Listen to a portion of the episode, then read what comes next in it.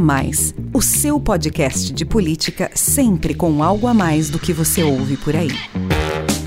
Olá, sou Rafael Lisboa e tem início agora mais um episódio do podcast A Mais, o seu podcast que discute política, economia e sociedade sempre com algo a mais para você. O A Mais faz parte da Bússola, que é uma plataforma de conteúdo estratégico, parceria da revista Exame com o grupo FSB. Hoje o A Mais traz aqui para você um debate promovido pela Bússola sobre as mudanças que a Covid-19 provocou nos nossos lares. Ao nos isolar em casa, a pandemia transformou a nossa relação com a moradia, que durante os últimos 20 meses virou também escola, escritório, academia e espaço de lazer. As limitações impostas pelo coronavírus fizeram surgir um novo estilo de vida, remoto, digital e em domicílio.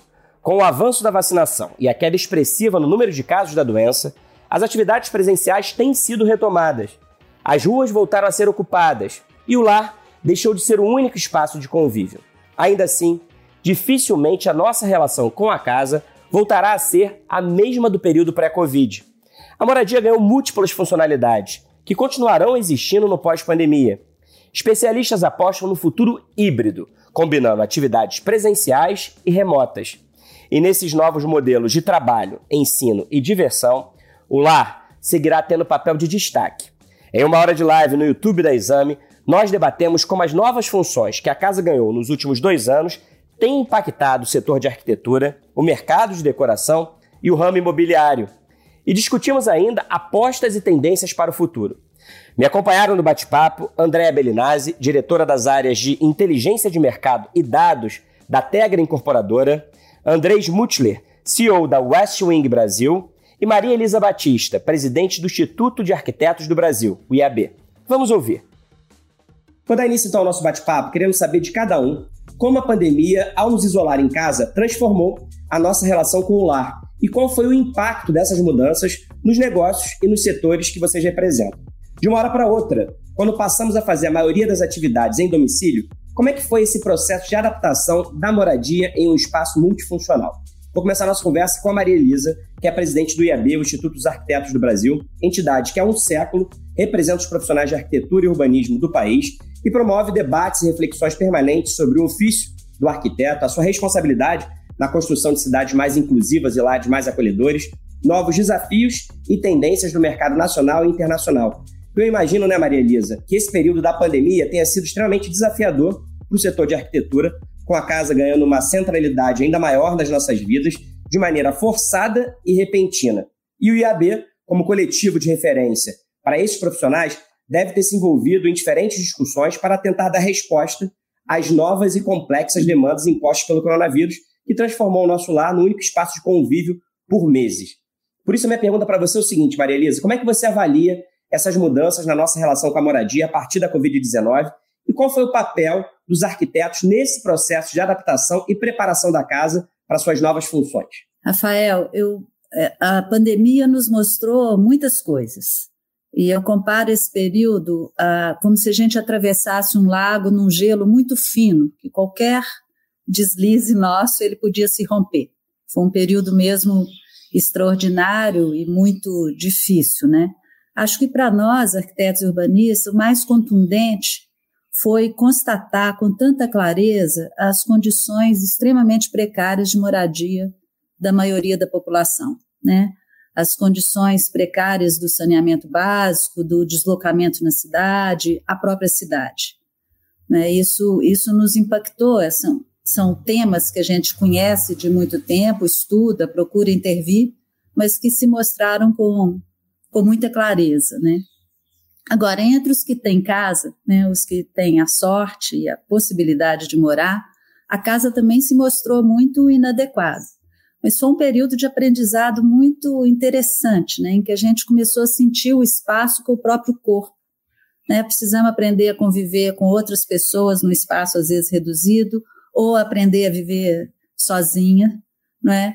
é investigamos nesse lugar que a gente mora é, onde que o sol era mais quente no inverno, onde que tinha sombra no verão, por onde que o vento passava. Então, imagino que foi um aprendizado da própria arquitetura, que é sentir esse espaço com o nosso corpo, com as nossas mãos, com o nosso olhar, né, assim. E o que eu pude perceber, né, que eu falo muito com os estudantes, é que esse modo de trabalhar, estudar, viver cotidianamente, tudo misturado, tudo ao mesmo tempo, com todas as pessoas ali, né? Ele exigiu de nós um olhar para o outro, né? Para aquele que está ao nosso lado. Isso muda muito a nossa perspectiva. Então nós tivemos que estabelecer outros códigos, né? Outros silêncios, buscar muito humor nas relações, né? Ou então a gente enlouquecer completamente nesse período, né? É, eu acho que é um pouco isso e também acho que a gente precisa pensar o que, que de fato a gente precisa na casa. Que a gente precisa de lugares que recebam né, a nossa alegria, mas que também possam acolher a eventual angústia que nós todos sentimos e tal.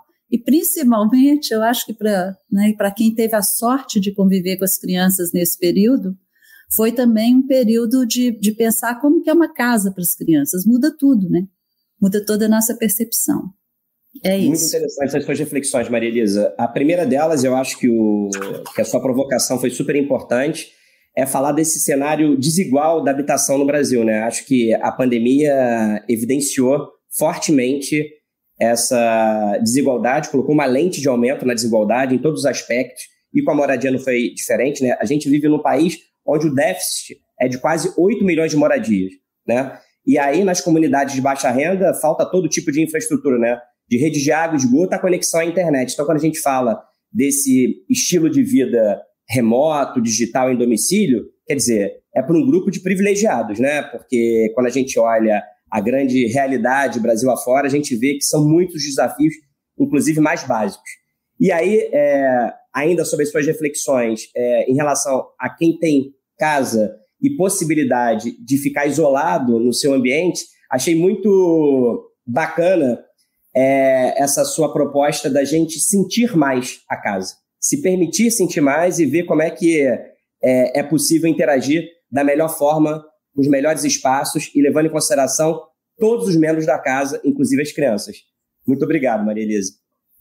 Bom, a pandemia mexeu na arquitetura das nossas casas, como a Maria Elisa falou aí, e, claro, impactou também o mercado imobiliário desde as visitas que se transformaram em tours virtuais durante o período de maior confinamento, até a busca por imóveis mais amplos e confortáveis, com varandas e áreas externas para comportar essas múltiplas funções que o lá passou a desempenhar. É por isso que eu quero conversar agora com a Andréa, que é executiva da Tegra Incorporadora, uma das maiores companhias do setor imobiliário brasileiro, há 43 anos no mercado, com mais de 86 mil clientes e 102 mil imóveis desenvolvidos.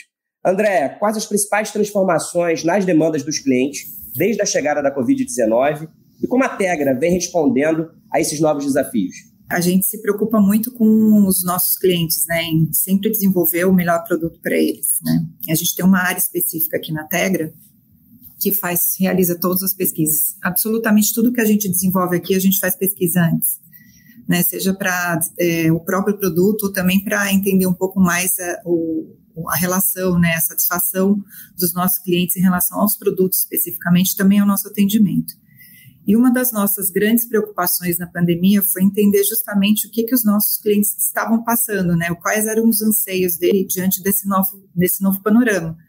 Porque é que nem você falou, todo mundo de repente veio para casa, né, a casa era o lugar onde a gente é, se encontrava com a família, era a hora do descanso, e de repente dentro da casa a gente passou a fazer absolutamente tudo, né? É, academia, é, a escola das crianças, a faculdade, a terapia, né? Muita gente ficou desesperada, como é que eu vou fazer minha terapia? Eu precisava de um lugar isolado, quer dizer, é, tudo mudou, né? E justamente por causa disso, a gente fez uma pesquisa aqui na Tegra com os nossos clientes. A gente trabalha no médio e alto padrão, quer dizer, a gente não está alheio ao problema todo da, da habitação no Brasil, mas o nosso foco principal é médio e alto é, padrão. E a gente foi conversar com os nossos clientes em julho do ano passado, né, quer dizer, no auge da pandemia, e a gente repetiu essa pesquisa agora em agosto de 2021 justamente para a gente entender o que, que tinha mudado e, e, um dos principais pontos era entender exatamente o que, que ia ficar, né? Porque quando a gente conversou com, com eles da primeira vez, é assim, a gente percebeu que tinha um pânico instalado em todo mundo, né? Sendo que assim, 50% das pessoas que a gente conversou aqui dos nossos clientes assim, meio que perdidos, não sabia exatamente o que ia ficar, o que, que ia acontecer, se, ou que se o home office ia ficar para sempre, se não ia, quer dizer, eram vários questionamentos, né? E a gente percebe já agora, por exemplo, na pesquisa de agosto de 2021, que quase 60% já se sente muito mais esperançoso, né? Porque essa questão da vacina, tá vendo que as pessoas estão se infectando menos, existe uma esperança em relação a esse assunto mas muitas coisas que a gente achou que iam ser passageiras acabaram se tornando uma realidade e atualmente eu acredito que muita gente também não quer voltar para o modelo antigo. Né? Isso vai muito em função até do que você falou no começo do home office.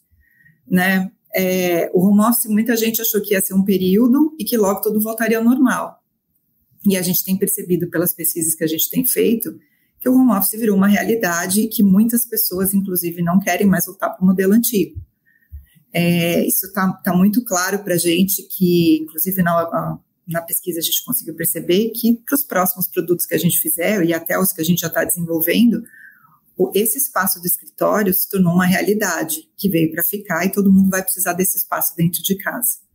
Né? Então, assim, é, foi, foi muito importante tudo isso que a gente conseguiu levantar assim, das nossas pesquisas, porque a gente está conseguindo adequar todos os nossos produtos em função disso.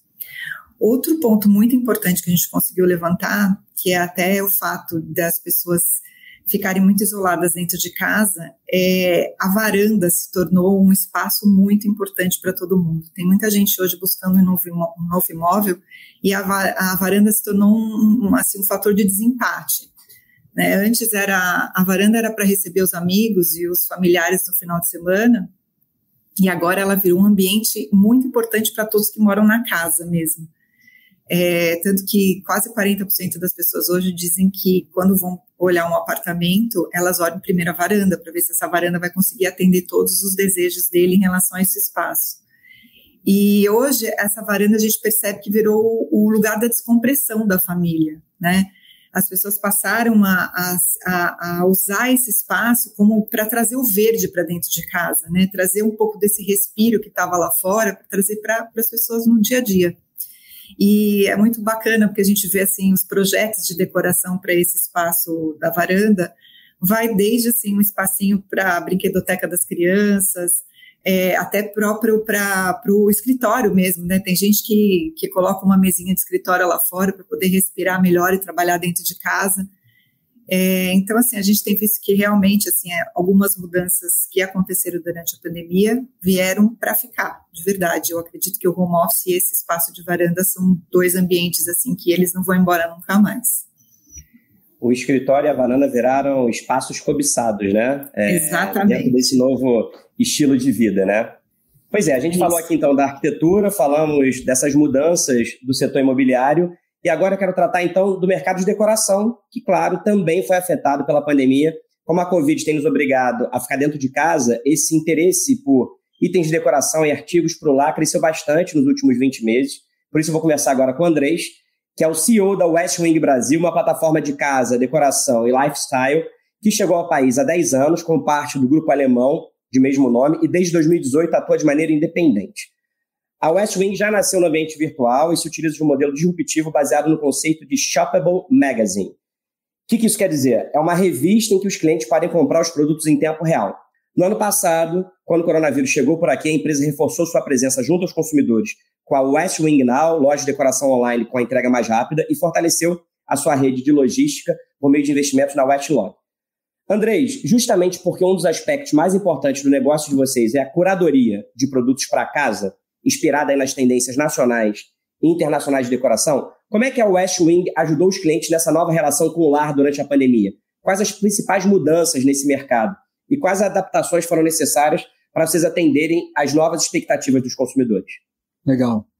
É, bom, realmente, né, acho que primeiro pontuar, né, que, é, e reforçando um pouco que a Maria Elisa e a Andrea já falaram e que você falou também na sua, na sua introdução, Rafael, realmente, né, a partir desse, dessa situação de pandemia, as pessoas passaram a, a, a ficar muito mais tempo em casa, né? Antes, você, né, grande parte das pessoas voltavam para casa para dormir, né? E ficar um pouco com a família, dormir no dia seguinte tinham que voltar para o trabalho, de repente você estava ali, né, 24 horas por, por, por dia em, em casa, né?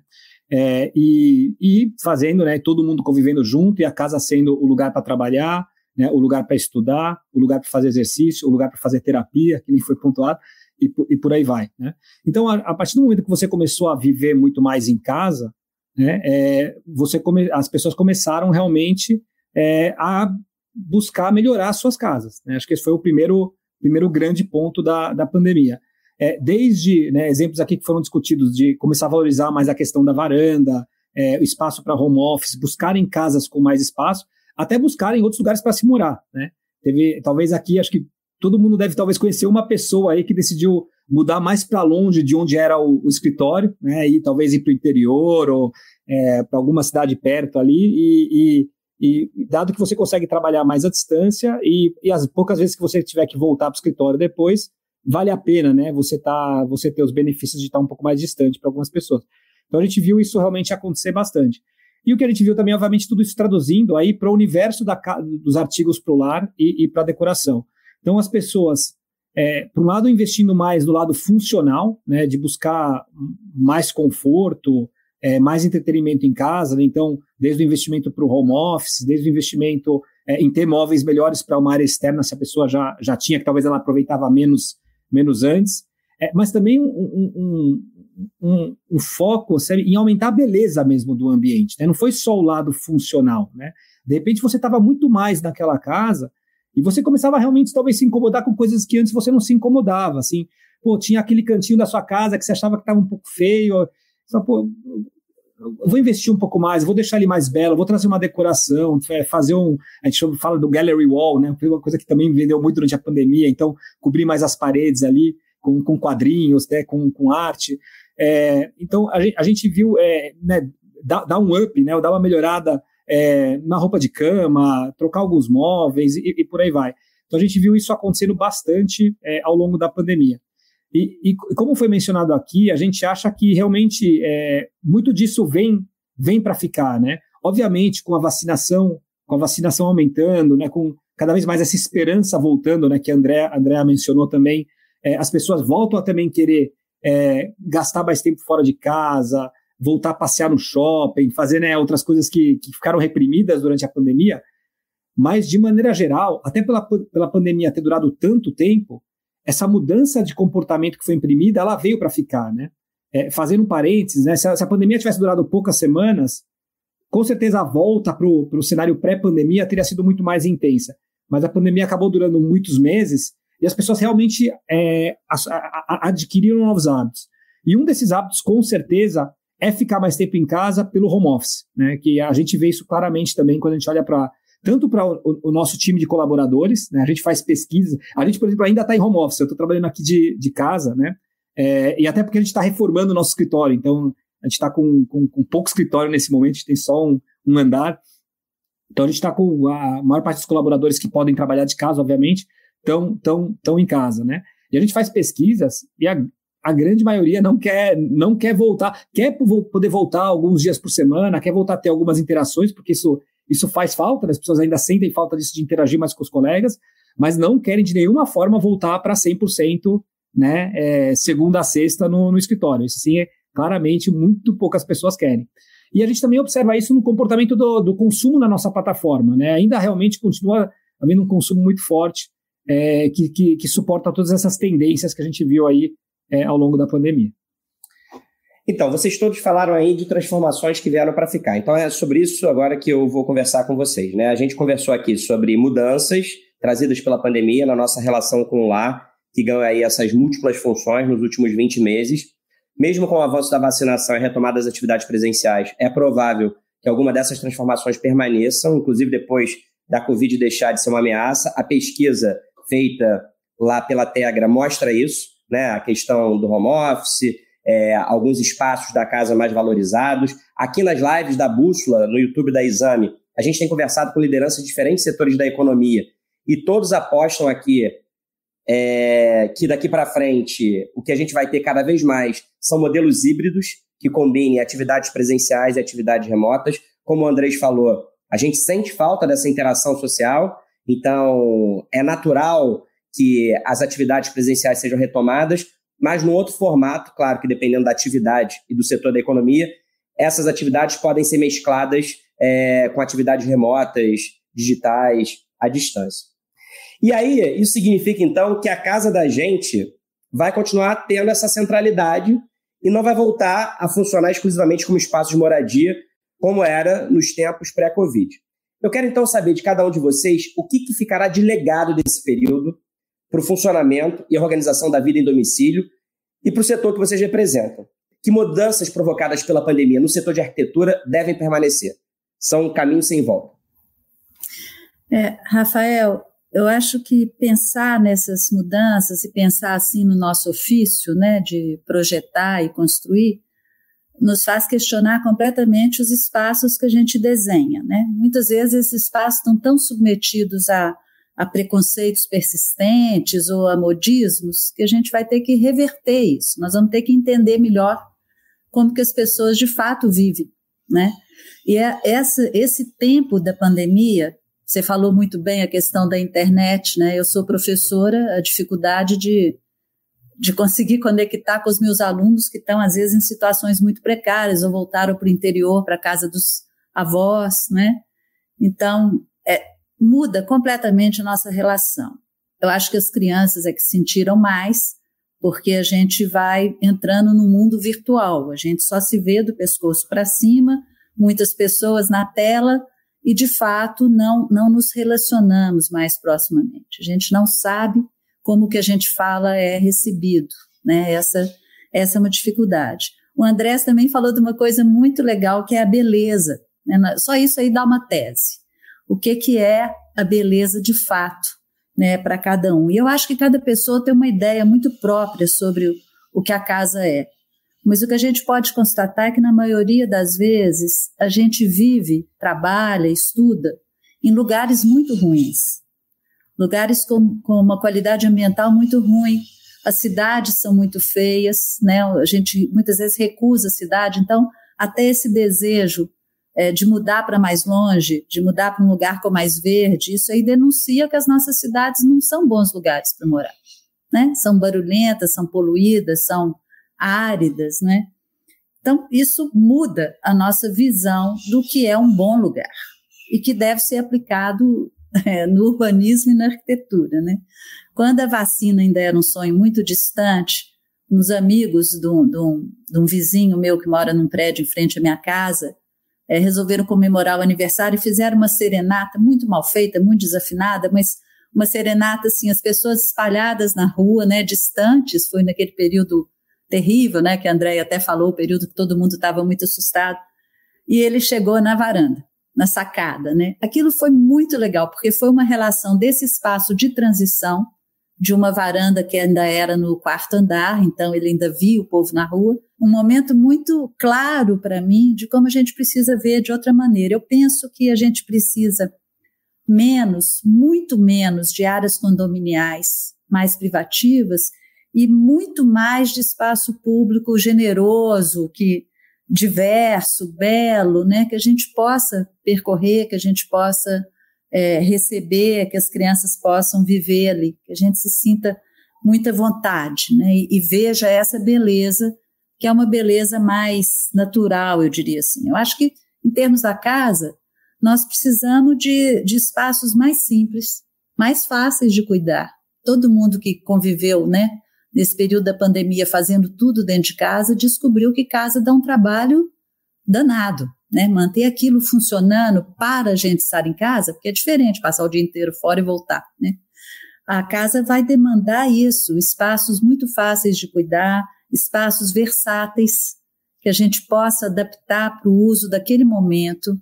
Isso gera uma transformação no modo da gente projetar e da gente construir, eu penso mais versatilidade, mais espaços de troca, de convívio, é, simplicidade. Eu acho que essas são algumas lições deixadas aí pela pandemia desse período aí de transição. Eu gostei dessa expressão que você usou, Maria Elisa, que é isso, né? É, a gente vive um momento ainda de transição, né? Já não é mais aquele passado, mas o futuro ainda não chegou. Ainda não né? chegou. E aí, André, qual é a sua opinião nesse futuro que ainda não chegou, mas que certamente vai levar lições do passado? Quais os principais aprendizados trazidos pela Covid-19 para o mercado imobiliário? que transformações vieram para ficar? Você já citou aí a importância que tem é. o escritório e a varanda. Você destaca mais algum aspecto?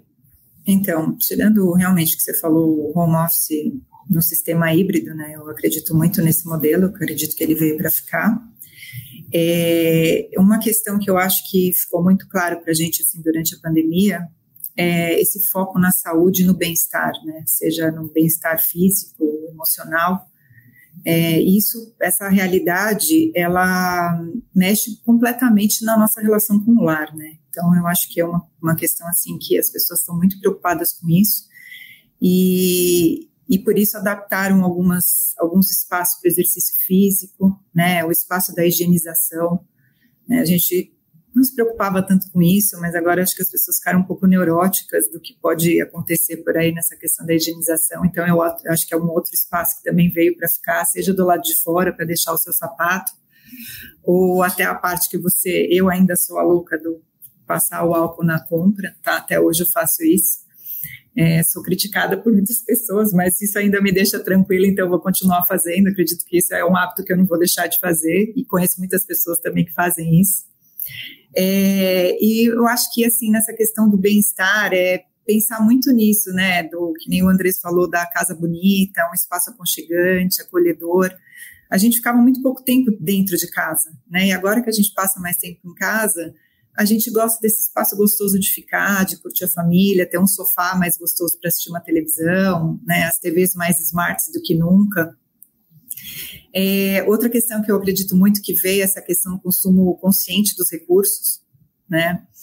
É, a Tegra sempre teve essa preocupação grande com esse assunto, e tanto que desde 2017 a gente tem um programa de sustentabilidade aqui muito forte, e esse ano a gente conquistou o selo Empreendedor Aqua, muito voltado para isso, mas eu percebo assim que as pessoas, é, no geral, elas vêm, apare é, vêm aparecendo muito mais com frequência isso na vida das pessoas, né? O consumo consciente. É, dentro dos apartamentos apareceu muito para a gente assim a preocupação com a ventilação e a iluminação natural, né? Essa questão do, do sol entrar dentro de casa é, essas janelas grandes, a gente tem desenvolvido muito a, as janelas com parte do vidro embaixo, né, que a gente fala de bandeira fixa, é, justamente para poder trazer o sol para dentro de casa. Não só essa questão da iluminação, mas também o conforto acústico, né, e o conforto térmico. É, escutei de várias pessoas também essa questão de antes não se preocupava com o barulho do vizinho, mas agora o, o, vizinho passou a incomodar muito mais do que incomodava antes, seja barulho de criança gritando, pulando, ou vizinho que briga com o marido. Quer dizer, então, assim, essa questão do conforto acústico veio muito forte. Né? Então, a importância dos, das, dos caixilhos, né, que serão esse caixilho com muito mais qualidade para não vir é, essa, essa questão do barulho de fora, de fora, e também as paredes, né, com uma espessura melhor para a gente, e as lajes também, para a gente não ter esse problema de conforto acústico. É, nas áreas comuns, eu acho que é importante a gente também citar essa importância do paisagismo, né, e muito do, do que a Maria Elisa falou, é, as nossas cidades são muito áridas, né, então trazer um pouco mais de verde, esse cuidado com a área comum do, do empreendimento, trazendo um pouco mais essa questão do paisagismo, tanto que a gente até agora na, na Lapa, a gente está lançando um empreendimento, quer dizer, são vários empreendimentos, a gente está fazendo uma rua-jardim, que é justamente é, arborizando uma rua inteira onde vai ficar o empreendimento para trazer essa vida para os moradores de, desses empreendimentos que a gente está lançando. Então, eu acredito que esses são os principais pontos assim que vieram para ficar e uma transformação que, que aconteceu aí durante a pandemia. André, foi interessante você pontuar aí essas mudanças, porque a gente que não é especialista vai adquirindo novos hábitos e mudando a relação com o lar, mas não tem essa clareza, né? Então você falou espaço de higienização. Isso virou um espaço central na minha casa, porque você chega em casa, você vai lavar a mão, chegam as compras, você higieniza, talvez não com, com o mesmo cuidado do início da pandemia, mas você continua higienizando, obviamente, porque ainda mais aquilo que você coloca na boca, né? Então, é. É, você, você precisa. Então, espaço de higienização, essa questão do conforto acústico é, é crucial. Assim. Eu, por exemplo, trabalho também de casa, fazendo lives, gravando podcasts, e qualquer barulho dos vizinhos interfere diretamente na qualidade do produto que eu entrego. Então, assim, essa questão do, do conforto acústico é muito importante. E isso que você falou, né, da ventilação e da iluminação natural, né? Janelas grandes, porque às vezes quando você não tem uma varanda, que virou um artigo de luxo em tempos de pandemia, você ter uma janela maior, que ventila mais e que deixa entrar luz natural também ajuda bastante. Então, muito bacanas aí esses seus apontamentos. Agora você, Andrés, quando você falou na sua primeira resposta, eu gostei porque, como eu passei a trabalhar dentro de casa, eu faço mestrado também remotamente. Então, estudo, trabalho, faço tudo dentro de casa. Eu começo a olhar para minha casa e coisas que nunca me incomodaram passaram a me incomodar, porque na verdade você só olha para aquele ambiente, né? Você você fica ali o tempo todo. E aí eu fiz pequenas intervenções, comprei itens de decoração, dei uma ajeitada, porque é isso, né? A gente fica o tempo todo dentro de casa, você começa a reparar naquilo que originalmente você não reparava porque você só achava à noite. Então, eu quero saber, Andrés, qual que é a sua avaliação sobre as mudanças no mercado de decoração que devem continuar daqui para frente? Você já citou um pouco isso na sua resposta anterior. Pensando como essa dinâmica dos consumidores com a casa se transformou a partir da Covid-19, o que deve permanecer mesmo quando a pandemia tiver chegado ao fim? Uma das coisas, é uma, uma, uma das mudanças que veio para ficar, né, que é uma consequência da gente é, ficar mais tempo em casa, nesses modelos híbridos né, de, de trabalho que a, gente, que a gente tem agora, é, é um legado né, da pandemia, até né, conectando ali com até a palavra que você é, usou, né, no, é, é, é, que as pessoas passam mais tempo com seus entes queridos né, e, e, e com suas famílias. Né? Então, teve uma, uma troca do quanto você passa de tempo ali né, fora de casa, no trabalho, que também podem ser pessoas queridas ou não, né? Varia aí para cada um, mas, é, mas obviamente em comparação, né, as pessoas com, com quem você mora, né, é, assim, é uma outra, é, uma, é um outro nível de intimidade, um outro nível de proximidade. Então as pessoas realmente, acho que isso veio para ficar, né? E é por isso que eu acho que é por isso que a gente sente isso também, é um dos fatores, né? Além de também transporte, acho que é outro fator, né? É, as pessoas não querem mais passar tanto tempo ali indo do trabalho para casa. Mas um dos fatores que faz as pessoas não quererem voltar para um modelo 100% no trabalho é isso, né? Todo mundo ressignificou até essas relações com seus entes queridos. A gente passa mais tempo com a namorada, com o namorado, com a esposa, com o marido, com o filho, é, com, com quem você mora, né? Na, na, você mora com amigos, com amigos. Então, é, isso as pessoas não querem deixar de ter. É, e isso tem implicações do ponto de vista do mundo de, de decoração e artigos para o lar. Seja o que a gente já falou da beleza, mas o lado funcional também, né? Você quer ter ali.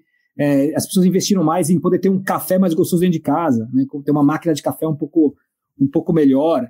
É, tem gente que comprou aqueles fornos de pizza, né, para é, aqueles elétricos que você consegue usar para poder fazer. Então tem, tem um investimento maior ali em entretenimento e bem-estar é, dentro de casa. Uma outra mudança é, que eu acho que é um legado da, da pandemia que também afeta é, o mundo de casa e decoração é que é, foi realmente tecnologia, né? Assim, muitas pessoas que antes não tinham ainda ou tivessem, fossem um pouco mais avessas ao tecno, usar tecnologia, ou simplesmente não tivessem experimentado, porque não precisavam, tiveram que experimentar e realmente começaram a adquirir esses novos hábitos. Então, por exemplo, quem imaginava que daria para você trabalhar né, remotamente do jeito que a gente trabalhou durante a pandemia, né? Assim, no começo, a gente mesmo teve aquele susto, a gente foi muito rápido em é, mandar todo mundo para casa, né? Todo mundo que podia ficar em casa, a gente mandou para casa, mas tinha aquele susto. Como que a gente vai tocar uma empresa que na época tinha 400 pessoas, né? É, remotamente, né, por, por reuniões virtuais, né, a gente não conseguia nem imaginar isso. E poucas semanas depois estava, pô, tá funcionando, né, assim, então, acho que isso aconteceu em relação a muitas tecnologias. Quem imaginava que ia fazer terapia online, quem imaginava que ia fazer exercício online, é, e agora tem até uma palavra, que é uma palavra do momento, que, que acho que muita gente aqui já deve ter ouvido, que é o metaverso, né, é, então, é, e na verdade isso é algo que já se discute há anos né, no mundo de tecnologia, mas ficou muito famoso agora por, por, por causa do Facebook, que mudou o nome para Meta, e, e, e, os vídeos que, que, foram divulgados aí sobre como seria esse metaverso. Mas eu acho que um dos legados da pandemia é que isso realmente vai, isso vai se tornar uma realidade mais rápido do que teria se tornado num cenário onde não houvesse ocorrido a pandemia, porque as pessoas estão mais abertas para a tecnologia, com os lados bons e ruins que vão vir com isso, tá? Eu tenho também até, algumas coisas até me assustam também do, do, do dessa conversa de metaverso, não sei o quanto vocês já se informaram sobre isso, mas realmente as pessoas estão mais dispostas a fazer coisas numa realidade paralela, numa realidade virtual. Né? Isso realmente é, muda muita coisa também até para o mundo da, das casas e casas de decoração. E acho que a última coisa é, é a questão do, do lifestyle, né? Até fazendo um parênteses, né, falando um pouco sobre o West Wing, a gente é uma plataforma de casa, decoração e lifestyle. Né? A nossa missão, nosso propósito é inspirar cada pessoa a descobrir mais beleza no seu viver. E esse viver, originalmente, quando a gente começou, era muito mais focado no, no morar e na casa, né? Mas a gente tem ampliado para viver de maneira mais ampla, né? O que, que você veste, é, como que você se embeleza, né? É, maquiagem, cosméticos. A gente tem ampliado para outras categorias. Né? E o que a gente vê é que a casa, é, ela passou a ter um protagonismo muito maior no estilo de vida das pessoas, por ela passar muito mais tempo dentro de casa. Né? E isso vai continuar por tudo que a gente já falou, né? que não vai ter uma volta 100% para o presencial de novo. E isso tem até a ver com redes sociais, né? As pessoas gostam de ter os cantinhos instagramáveis, de tirar. As pessoas gostam de compartilhar suas vidas né, nas redes sociais. E mais dessa vida está acontecendo dentro de casa. Então, tudo isso também acaba gerando aí, implicações para. Né, a, partir da, a partir do momento que sua casa ficou mais pública, né, é, ela reflete mais o seu estilo de vida, ela é mais compartilhada nas redes sociais, é, isso aí isso acaba gerando um investimento maior na sua casa, em manter ela bela, manter ela funcional e, e por aí vai. É verdade. É, a pandemia ela chegou para embaralhar ainda mais essa, essa fronteira entre o público e o privado. Né? Acho que as redes sociais já contribuíam para isso, mas a pandemia ajudou a dar uma chacoalhada e misturar ainda mais. E acho que esse aspecto que você falou aí, Andrés, de, da aceleração da transformação digital, isso é um divisor de águas e é um, é um ponto de não retorno, né? Assim, isso tem impactado e vai continuar impactando daqui para frente. Bom, então, a gente começou o nosso bate-papo aqui falando de adaptações, mudanças necessárias nesse passado recente. A gente agora, nessa última rodada de perguntas, a gente falou sobre esse período de transição.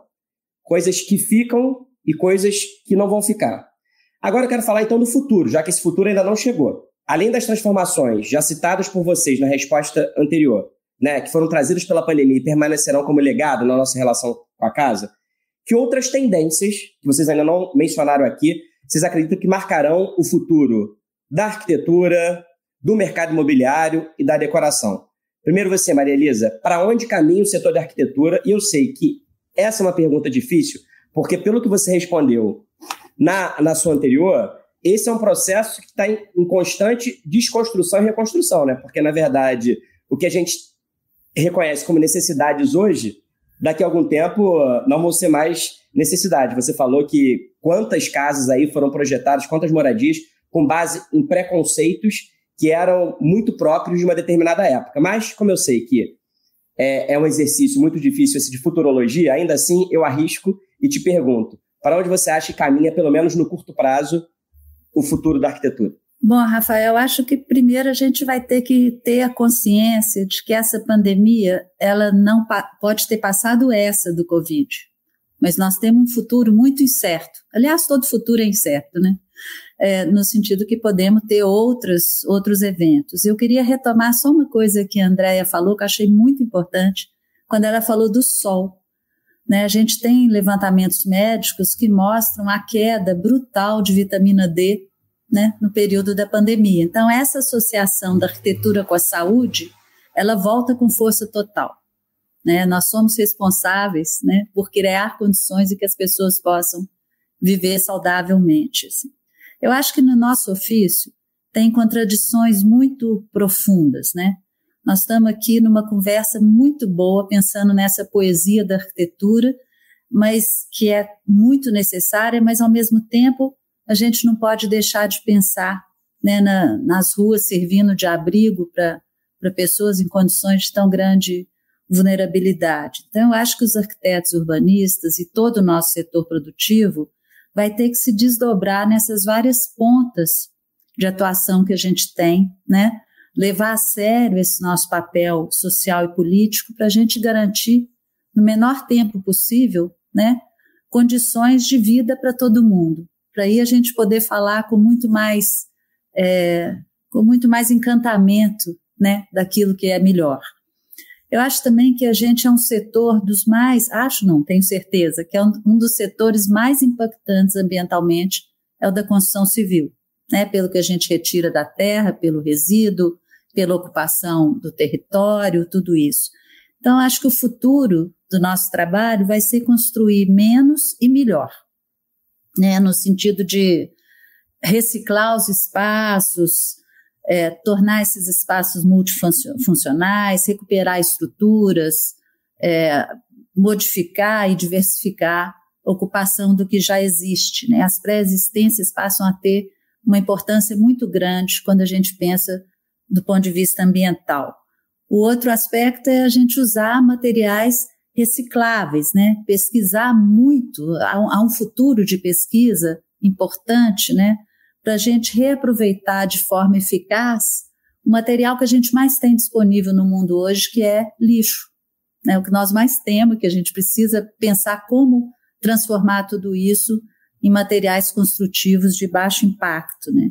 E nas cidades é valorizar essa diversidade, democratizar os espaços públicos, principalmente, mas sempre pensando nessas soluções ambientalmente eficazes. Acho que nós vamos ter que ter muita imaginação.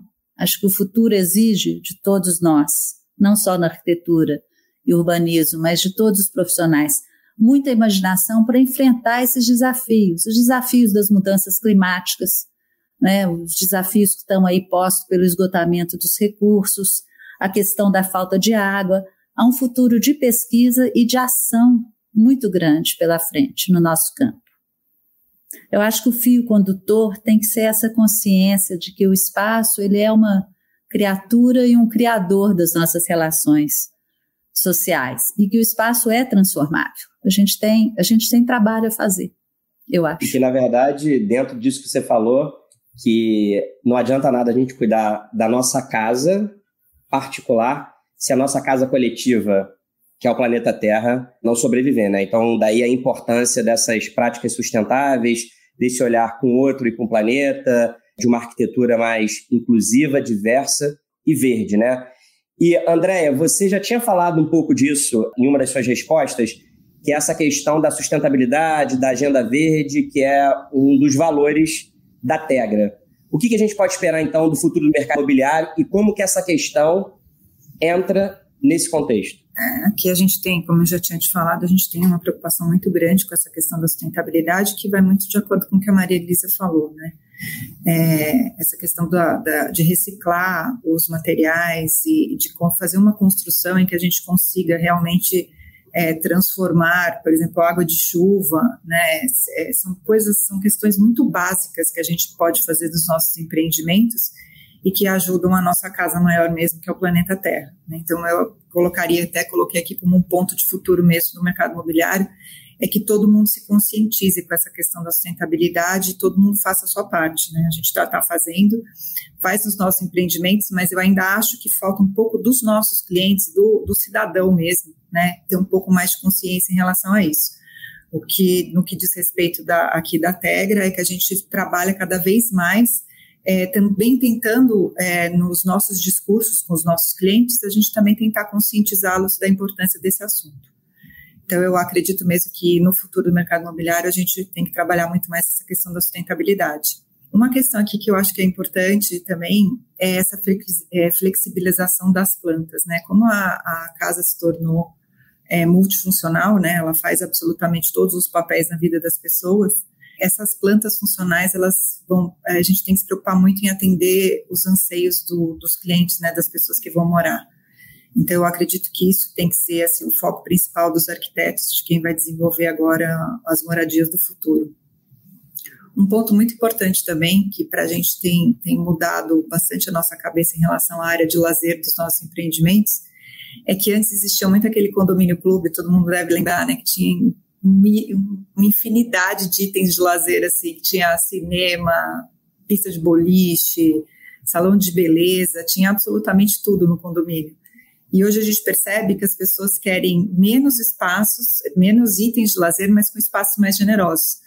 Então, abre mão de ter algumas questões como esses, esses itens que eu falei para vocês, de cinema, salão de beleza, tudo, e ter uma grande academia, né? um espaço de uma academia que possa atender é, todos os tipos de exercício físico, que tem muito a ver com essa questão do, do, do bem-estar físico e do bem-estar mental mesmo. E uma questão que impactou demais a gente assim, no mercado é, são as vendas online. Né? O mercado imobiliário é, tem uma característica muito grande assim, de ter aqueles estandes que as pessoas vão visitar, uns estandes suntuosos, né, os nossos pontos de venda com os apartamentos decorados. E, de repente, no, no, quando começou a pandemia, a gente se viu totalmente assim, é, engessado, porque as pessoas não saíam de casa, não visitavam nossos pontos de venda. E, e, a gente, graças a Deus, já tinha uma plataforma assim de interação com os clientes que a gente já estava preparado para a realidade, é, realidade aumentada, os tours, os tours virtuais que a gente faz dos nossos apartamentos decorados. E, na verdade, a gente adiantou uma questão que a gente já estava trabalhando aqui na Tegra e trouxe para a realidade atual, que são essa, que é essa interação mesmo com o cliente online, né? E agora a gente também tem que se preparar para fazer essas vendas online. Hoje, nossa interação com o cliente pode chegar até 80%, 90% do, de toda a jornada da, do prospect, do, da procura do imóvel, a gente consegue fazer online. Né? Então, é só realmente quem, quem faz questão de visitar o nosso estande que vai lá. Mas hoje a gente consegue atender nossos clientes online. Isso para a gente foi uma mudança assim, radical no mercado imobiliário que eu acredito que veio para ficar também. Essa mudança que você falou aí, né? Porque quando um cliente quer comprar é, um imóvel, a sensação que a gente tem é que a pessoa quer conhecer e quer lá, né? Igual é, isso a gente. Isso, isso, me faz, isso me faz lembrar logo no início da pandemia, onde até ir ao mercado era uma situação muito desafiadora, tudo estava restrito em termos de, de deslocamento, e a gente passou a comprar remotamente no mercado, pessoas que não tinham a menor intimidade, e a gente começou a comprar coisas que dificilmente a gente compra virtualmente, né? Frutas, legumes, porque no geral a nossa, a nossa prática é lá apalpar e ver se está tudo bem com, com, com a alimentação. Mas eu acho interessante que a pandemia, obviamente, foi um período desafiador, uma tragédia, mas ela acabou forçando a gente a quebrar certos paradigmas, certos preconceitos, né? Então, acho que mesmo no caso de comprar um imóvel, é, você, em vez de você ir várias vezes visitá-lo, você pode fazer todas as tratativas online e uma única vez Exatamente. depois que você já se decidir, né? Então, assim, acho que isso de fato é algo que mudou e que certamente continuará diferente, né? É, só queria complementar uma coisinha aqui que você falou, o e-commerce, né? É, virou assim uma, é estrondoso, né? O que aconteceu com o e-commerce durante a pandemia e eu acredito que realmente veio para ficar. Eu sou uma que faço muitas compras online e até pensando nisso, é, a gente desenvolveu nos nossos empreendimentos um espaço delivery, né, que é para conseguir armazenar no condomínio todas essas compras que vêm e que o condomínio não estava preparado para receber. Né? Então, a gente tem lá com geladeira, com é, espaços que a gente pode colocar o, a roupa no tintureiro que chega, porque de repente o cliente não está, o morador não está em casa, e aí consegue receber essas compras e a compra vai do supermercado vai estar tá geladinha na hora que ele chegar, a roupa não vai estar tá amassada porque tem um espaço próprio para pendurar. Então isso assim tem sido um grande sucesso dos empreendimentos esse espaço delivery, justamente em função desse do e-commerce. Muito inteligente, muito útil. Andrés, e quais são as suas apostas aí para o setor de decoração, para o futuro da decoração? A gente sabe que esse é um mercado que se atualiza o tempo todo, né? As tendências mudam. É como o mercado da moda, assim, que vai se renovando o tempo todo, né? Então, como é que você encara, se não o futuro de longo prazo, pelo menos o futuro de curto prazo? Quais são as principais apostas e tendências para o mercado de decoração? Eu vejo, eu vejo algumas tendências, né? A primeira tendência é a da sustentabilidade, que a Maria Elisa e a, e a mencionaram também. Né? A, gente, a gente vê isso sendo cada vez mais relevante. É, no West Wing a gente tem trabalhado bastante também é, isso, né? A gente tem quatro frentes principais ali na nossa agenda de ESG, né?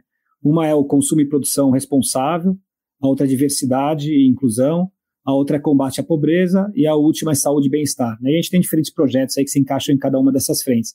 Mas, por exemplo, na, na, na primeira frente, que é do consumo e, e, produção responsável, uma coisa que a gente vê, né, o e-commerce, né, historicamente, tem toda essa questão da embalagem, né, assim, muito uso de plástico. A gente começou, é, cinco anos atrás, um projeto de redução do uso de plástico em toda a nossa operação. Né? Então, ao longo de cinco anos, a gente reduziu aí em 89% né, o, o uso de plástico é, em, toda a nossa, em toda a nossa logística. Então, hoje a embalagem que chega do, né, o produto quando ele chega do, do West Wing na casa da pessoa, a gente fala que é, né, é, é, livre de plástico ali, né? Não tem nada, não tem plástico bolha, não tem é, a gente não usa plástico na embalagem. Isso hoje gera aí uma economia de mais de 120 toneladas de plástico por, por, por ano, né? Então esse é um exemplo de projeto. A gente vê os clientes cada vez mais buscando isso nas empresas, né? eles querem essa sustentabilidade. Né? A gente também tem trabalhado bastante é, marcas sustentáveis na plataforma, é, veganas. É, na, nas nossas coleções próprias, a gente tem uma coleção que chama West Wing Collection, né, que é, são os produtos que a gente desenha, a gente desenvolve. É, a gente começa a usar tecidos, tecidos sustentáveis. Então, é, esse fenômeno, acho que ele está ele, ele, ele tá realmente muito forte também na indústria de casa e decoração, né, a busca do sustentável. Segunda, a segunda tendência que eu vejo é essa busca do belo, né, que a gente acabou falando, falando antes. Né? Acho que é, com, com, mais pessoas passando mais tempo em casa e valorizando mais questão, a questão da beleza em casa, até o fenômeno de redes sociais, né, que a gente falou antes, da, a, a linha mais tênue entre o público e o privado, então as casas estão mais expostas, as pessoas estão buscando mais, mais, é, mais beleza. Né? É, e aí isso muda um pouco a forma de você consumir no varejo, seja ele online ou físico, né? mas principalmente no online, porque quando você olha para o varejo online, digital, é, ele era um varejo muito focado na necessidade e na busca. Né? É, então, é, a maior parte dos modelos é para você entrar já sabendo o que você quer, procurar ali no campo de busca e achar rapidamente aquilo que você precisa. Só que as pessoas querem poder, no ambiente digital, descobrir um pouco mais, se inspirar um pouco mais. Algo que normalmente acontece muito no varejo físico. Né? No varejo físico tem, eu, eu, sempre gosto de dar o exemplo do passeio no shopping. Né? Você não vai no shopping pensando, eu quero comprar né, um vestido azul e amarelo na loja X você vai passear e você vê as vitrines e você se inspira, e aí você entra numa loja e você acaba é, é, comprando uma coisa que você descobriu ali. Né? É, então, eu acho que é, modelos que trazem mais descoberta e inspiração vão ser importantes para as pessoas conseguirem ir mais atrás do belo e as pessoas também estão mais em conexão com as tendências. Então, até é, o, o, tipo de produtos de casa e decoração que começam a ser vendidos, a gente começa a ver uma busca mais por coisas que estão ali, um pouco que acontece no mundo da moda, né? Começa a acontecer mais fortemente no mundo da, da casa de decoração. As pessoas querem saber o que é tendência, querem referência. Isso acho que também me leva à última, à última tendência que eu vejo, que conecta muito com o mundo da arquitetura também, que é, é as pessoas querem mais ajuda, né, para poder. Porque eu até brinco assim que saber, saber se vestir quase todo mundo sabe, né? Mas saber decorar a casa é mais difícil, né? Como é que você combina ali, né? É, o, é, a pintura que você tem na parede com o tapete, com o sofá, com é, assim é, é, difícil, né? Harmonizar essas coisas. Tem gente que tem mais facilidade como leigo, mas tem gente que quer ajuda. Então acho que a arquitetura está mais demandada, mas também tem um desafio de como você tem pessoas agora com menor renda buscando mais isso também. Às vezes elas não têm, né? A, a né, a renda para conseguir contratar um projeto de arquitetura. Então tem um desafio aí também que é como conseguir dar esse suporte de maneira cada vez mais democrática para as pessoas. Então, vou aproveitar essa sua, essa sua observação final sobre a busca por ajuda para pedir uma ajuda aí de vocês três, que é o seguinte: tem muita gente que está assistindo aqui ó, e que ouvindo vocês, que são especialistas em casa, em moradia, em lar, pode ficar pensando, pô, mas eu queria uma dica boa e prática para deixar a minha casa, a minha moradia, o meu lar mais acolhedor e mais funcional nessa realidade aí múltipla que foi inaugurada pela pandemia. Então, vou pedir então de maneira bem objetiva, porque a gente já está quase encerrando aqui o nosso tempo, para cada um de vocês dar uma ou mais dicas sobre o que fazer dentro de casa para deixar o espaço mais bacana, mais interessante, mais aconchegante eu recomendaria que as pessoas sejam elas mesmas, né? Sejam vocês mesmos, no sentido de livrar-se de tudo que não traz alegria ou que não diz alguma coisa ao coração de quem mora ali, né? E encontrar essa beleza nesses objetos do cotidiano, né? Na, essa beleza que vem desse uso mais amoroso com os objetos que têm alguma relação com a vida da gente propriamente. Encontrar aí a delicadeza da manufatura ou ou elegância do design, ou, ou divertido, né, de um, de um design mais, mais lúdico, né, e pensar nessa praticidade, assim, lembrando que o nosso olhar precisa descansar. A gente não pode ter nenhum acúmulo, porque a gente não suporta mais isso, né, no nosso espaço. E pensei, lembrei, quando você perguntou, do Mário Quintana. Mário Quintana dizia que para a gente ter uma casa muito linda, é preciso ter uma casa muito linda no vizinho. Então, eu recomendaria, até seguindo essa ideia aí da Andréia, a gente precisa de janelas, muitas janelas na casa da gente. Eu adorei as dicas, Maria Elisa. Agora é a sua vez, Andréia. Quais são as dicas? É, na verdade, eu tenho uma dica, que eu acho que é assim, acontece muito com as pessoas de elas olharem muito a casa do outro, né, e tentar fazer alguma coisa igual. Eu acho que a maior dica que a gente tem que ter é não se deixar levar pela influência da moda só, sabe? É você perceber e olhar para dentro de você, para dentro da sua casa e tentar entender o que de fato faz sentido para você dentro de casa, né?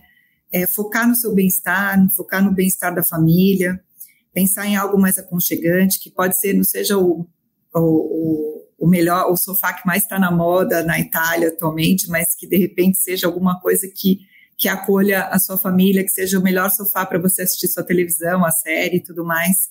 Então, assim, a minha dica é, é você olhar para dentro de você mesmo e fazer uma casa que tenha a sua cara, né? E que não seja só a casa da, da revista. Então, eu acho que tem realmente que ter uma busca assim do aconchego e de alguma coisa que seja importante para a própria família.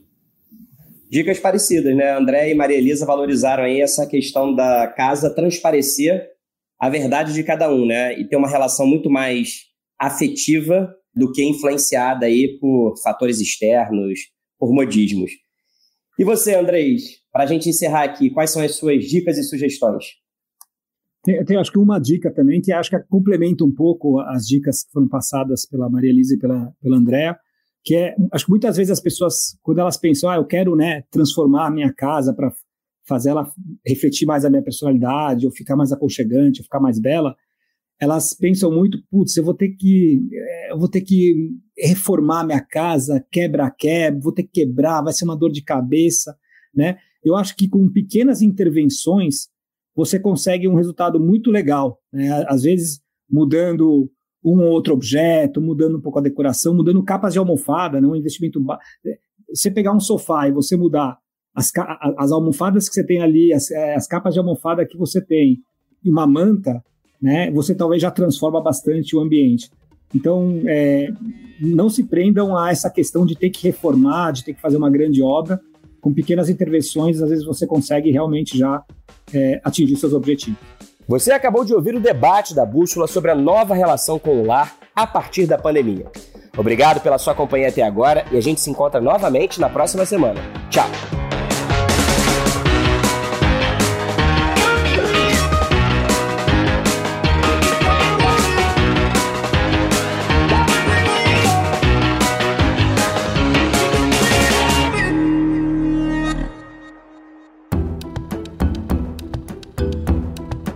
Na edição Guilherme Baldi, este podcast faz parte da plataforma Bússola, um produto do grupo FSB.